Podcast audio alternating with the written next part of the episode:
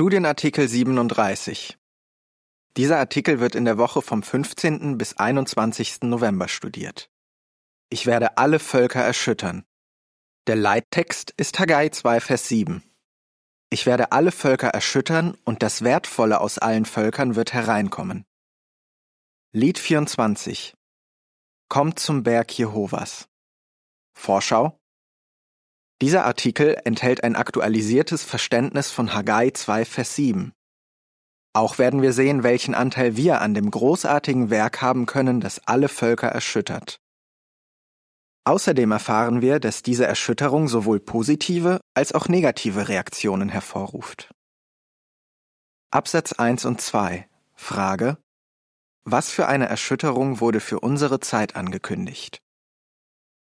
Innerhalb von Minuten stürzten die Geschäfte und alten Gebäude wie Kartenhäuser ein. Überall herrschte Panik. Viele Leute haben gesagt, es hätte ungefähr zwei Minuten gedauert, aber mir kam es vor wie eine Ewigkeit. Diese Kommentare stammen von Überlebenden eines Erdbebens, das 2015 Nepal erschütterte. Wer so etwas Traumatisches erlebt, wird es nicht so leicht vergessen. Wir erleben gerade eine Erschütterung ganz anderer Art. Sie betrifft nicht nur eine Stadt oder ein Land, sondern alle Völker und ist schon seit Jahrzehnten im Gang. Diese Erschütterung wurde von dem Propheten Haggai angekündigt. Er schrieb, Das sagt Jehova, der Herr der Heere. Noch einmal.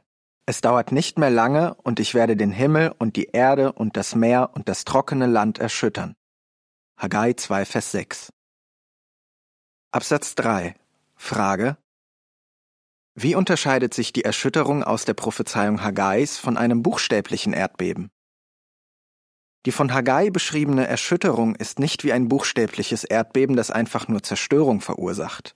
Im Gegenteil, sie bewirkt etwas Gutes. Jehova selbst sagt, ich werde alle Völker erschüttern und das Wertvolle aus allen Völkern wird hereinkommen. Ich werde dieses Haus mit Herrlichkeit füllen. Haggai 2, Vers 7. Wie erfüllte sich das zur Zeit Haggais? Was bedeutet es für uns heute? Und welchen Anteil haben wir an der Erschütterung der Völker? Darum geht es im Artikel. Eine motivierende Botschaft zur Zeit Haggais. Absatz 4. Frage. Wieso beauftragte Jehova den Propheten Haggai? Der Prophet Haggai erhielt einen wichtigen Auftrag von Jehova. Vor welchem Hintergrund geschah das? Haggai gehörte wahrscheinlich zu denen, die im Jahr 537 vor unserer Zeitrechnung aus der babylonischen Gefangenschaft nach Jerusalem zurückkehrten. Am Ziel angekommen fingen sie schon bald damit an, das Fundament des Tempels zu legen. Aber dann entstand eine traurige Situation. Sie verloren den Mut, weil ihnen Widerstand geleistet wurde und stellten die Bauarbeiten ein. Deswegen wurde Haggai im Jahr 520 vor unserer Zeitrechnung beauftragt, ihren Eifer für den Tempelbau neu anzufachen. Die Fußnote lautet Haggais Mission war erfolgreich, denn der Tempel war im Jahr 515 vor unserer Zeitrechnung fertig. Ende der Fußnote. Absatz 5. Frage. Warum muss die Botschaft Haggais den Juden Zuversicht gegeben haben? Haggais Botschaft sollte das Vertrauen auf Jehova stärken. Furchtlos sagte der Prophet zu den entmutigten Juden, Ihr alle, Volk des Landes, seid stark, erklärt Jehova, und arbeitet. Denn ich stehe euch bei, erklärt Jehova, der Herr der Heere. Haggai 2, Vers 4.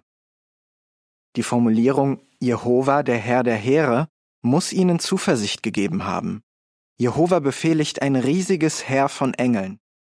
Deshalb konnten die Juden nur erfolgreich sein, wenn sie sich auf ihn verließen. Absatz 6. Frage. Was sollte die Erschütterung, die Haggai ankündigte, bewirken? Jehova übermittelte Haggai eine Botschaft, die eine Erschütterung aller Völker beschrieb. Dadurch sicherte er den mutlosen Tempelarbeitern zu, dass er Persien erschüttern würde, die damalige Weltmacht, zu der viele Völker gehörten. Was würde das Erschüttern bewirken? Zunächst könnte Gottes Volk den Tempel fertigstellen. Dann würden sogar Nichtjuden zu dem wieder aufgebauten Tempel kommen, um Jehova anzubeten. Diese Botschaft muss ein großer Ansporn für das Volk gewesen sein. Ein welterschütterndes Werk heute. Absatz 7. Frage. An welchem welterschütternden Werk sind wir heute beteiligt? Was bedeutet Haggais Prophezeiung für uns? Auch heute erschüttert Jehova alle Völker, und diesmal sind wir beteiligt. 1914 hat er Jesus Christus als König seines himmlischen Königreiches eingesetzt. Die Errichtung dieses Königreiches war eine schlechte Nachricht für die Regierungen dieser Welt. Die festgelegten Zeiten der anderen Völker, die Zeit, in der es keinen Herrscher gab, der Jehova direkt repräsentierte, waren abgelaufen. Lukas 21, Vers 24. Deshalb hat Gottes Volk besonders seit 1919 das Königreich als einzige Hoffnung der Menschheit bekannt gemacht. Die gute Botschaft vom Königreich hat die ganze Welt erschüttert. Matthäus 24, Vers 14. Absatz 8. Frage. Wie reagieren gemäß Psalm 2, Vers 1 bis 3 die meisten Menschen auf unsere Botschaft? Welche Reaktionen hat diese Botschaft ausgelöst? Die meisten Menschen haben sie abgelehnt. Dazu Psalm 2, Vers 1 bis 3. Warum sind die Nationen in Aufruhr? Warum murmeln die Völker etwas Leeres? Die Könige der Erde stellen sich auf. Hohe Beamte versammeln sich wie ein Mann gegen Jehova und seinen Gesalbten. Sie sagen, lasst uns ihre Ketten sprengen und ihre Fesseln abschütteln. Die Nationen sind in Aufruhr. Sie wollen den von Jehova eingesetzten Herrscher nicht anerkennen. In ihren Augen ist die Botschaft vom Königreich, die wir predigen, keine gute Botschaft. Manche Regierungen haben das Predigtwerk sogar verboten. Obwohl viele Politiker behaupten, an Gott zu glauben, möchten sie ihre Macht nicht aufgeben. Wie schon zur Zeit Jesu leisten Machthaber dem Gesalbten Jehovas Widerstand, indem sie seine treuen Nachfolger angreifen. Es folgt die Beschreibung der Bilder zu Absatz 7 und 8. Haggai fachte den Eifer der Juden für den Tempelbau neu an. In unserer Zeit hat Gottes Volk die Botschaft vom Königreich eifrig bekannt gemacht. Ein Ehepaar predigt eine welterschütternde Botschaft. Sie kündigen eine letzte Erschütterung an. Der Text zu den Bildern lautet Bringst du dich bei dem welterschütternden Werk, das heute im Gang ist, voll ein? Absatz 9 Frage. Wie reagiert Jehova auf die ablehnende Haltung der Nationen? Wie reagiert Jehova auf die ablehnende Haltung der Nationen? Psalm 2, Vers 10 bis 12 gibt die Antwort. Deshalb zeigt euch einsichtig, ihr Könige. Lasst euch korrigieren, ihr Richter der Erde. Dient Jehova voll Ehrfurcht und jubelt mit Zittern. Ehrt den Sohn, sonst wird Gott zornig und ihr werdet von eurem Lebensweg entfernt denn schnell flammt sein Zorn auf. Glücklich sind alle, die bei ihm Schutz suchen. Liebevollerweise lässt Jehova für diese Gegner ein Zeitfenster offen. Noch können sie ihre Meinung ändern und sein Königreich anerkennen. Doch die Zeit läuft ab. Wir leben in den letzten Tagen dieses Weltsystems. 2. Timotheus 3, Vers 1. Noch nie war es so dringend, die Wahrheit zu erfahren und die richtige Entscheidung zu treffen. Eine positive Reaktion. Absatz 10. Frage. Welche positive Reaktion wird in Haggai 2, Vers 7 bis 9 beschrieben? Auf manche hat die von Haggai angekündigte Erschütterung eine positive Wirkung. Das wertvolle, aufrichtige Menschen aus allen Völkern wird hereinkommen, um Jehova anzubeten. Die Fußnote lautet, Hierbei handelt es sich um ein aktualisiertes Verständnis. Zuvor haben wir gesagt, dass es nicht das Erschüttern aller Völker ist, was aufrichtige Menschen veranlasst, Jehova zu dienen. Siehe Fragen von Lesern im Wachtum 15. Mai 2006. Ende der Fußnote. In Haggai 2, Vers 7 bis 9 heißt es, Ich werde alle Völker erschüttern, und das Wertvolle aus allen Völkern wird hereinkommen. Ich werde dieses Haus mit Herrlichkeit füllen, sagt Jehova, der Herr der Heere. Mir gehört das Silber und das Gold, erklärt Jehova, der Herr der Heere. Dieses Haus wird in Zukunft mehr Herrlichkeit besitzen als früher, sagt Jehova, der Herr der Heere. Und ich werde an diesem Ort Frieden gewähren, erklärt Jehova, der Herr der Heere. Die Propheten Jesaja und Micha sagten für die letzten Tage eine ähnliche Entwicklung voraus. Jesaja 2, Vers 2 bis 4, Fußnote. Micha 4, Vers 1 und 2, Fußnote. Absatz 11. Frage. Wie reagierte ein Bruder, als er zum ersten Mal von Gottes Königreich hörte? Ken, der in der Weltzentrale von Jehovas Zeugen eingesetzt ist, kann sich noch gut erinnern, welche Wirkung diese welterschütternde Botschaft vor etwa 40 Jahren auf ihn hatte. Er erzählt, als ich die Wahrheit aus Gottes Wort kennenlernte, war ich froh zu erfahren, dass wir in den letzten Tagen dieses Weltsystems leben. Mir war klar, um Gottes Anerkennung zu haben und ewiges Leben zu bekommen, musste ich aus dieser instabilen Welt fliehen und mich entschlossen auf Jehovas Seite stellen. Ich habe gebetet und sofort etwas unternommen. Ich habe die Welt hinter mir gelassen und bei Gottes Königreichsschutz gesucht, das durch nichts erschüttert werden kann. Absatz 12. Frage. Wie hat sich Jehovas geistiger Tempel in unserer Zeit mit Herrlichkeit gefüllt? Jehova hat sein Volk eindeutig gesegnet. In den letzten Tagen dieses Weltsystems ist die Zahl seiner Anbeter enorm gewachsen. 1914 waren es nur ein paar tausend. Jetzt sind wir über acht Millionen aktive Anbeter Jehovas. Und Millionen mehr feiern mit uns jedes Jahr das Gedächtnismahl. So haben sich die irdischen Vorhöfe von Jehovas geistigem Tempel, seine Einrichtung für die wahre Anbetung, mit dem Wertvollen aus allen Völkern gefüllt. Jehovas Name wird auch dadurch verherrlicht, dass diese Menschen etwas an ihrem Leben geändert und die neue Persönlichkeit angezogen haben. Absatz 13. Frage. Welche anderen Prophezeiungen haben sich durch den Zustrom von Anbetern Jehovas erfüllt? Siehe Titelbild. Durch diese spannende Entwicklung haben sich noch andere Prophezeiungen erfüllt, zum Beispiel die in Jesaja 60, Vers 22. Der Kleine wird zu tausend werden und der Unbedeutende zu einer mächtigen Nation. Ich selbst, Jehova, werde es beschleunigen zu seiner eigenen Zeit. Durch den Zustrom von Anbetern Jehovas, dem Wertvollen aus allen Völkern, wird etwas Großartiges ermöglicht. Diese Menschen sind nicht nur bereit, die gute Botschaft vom Königreich bekannt zu machen.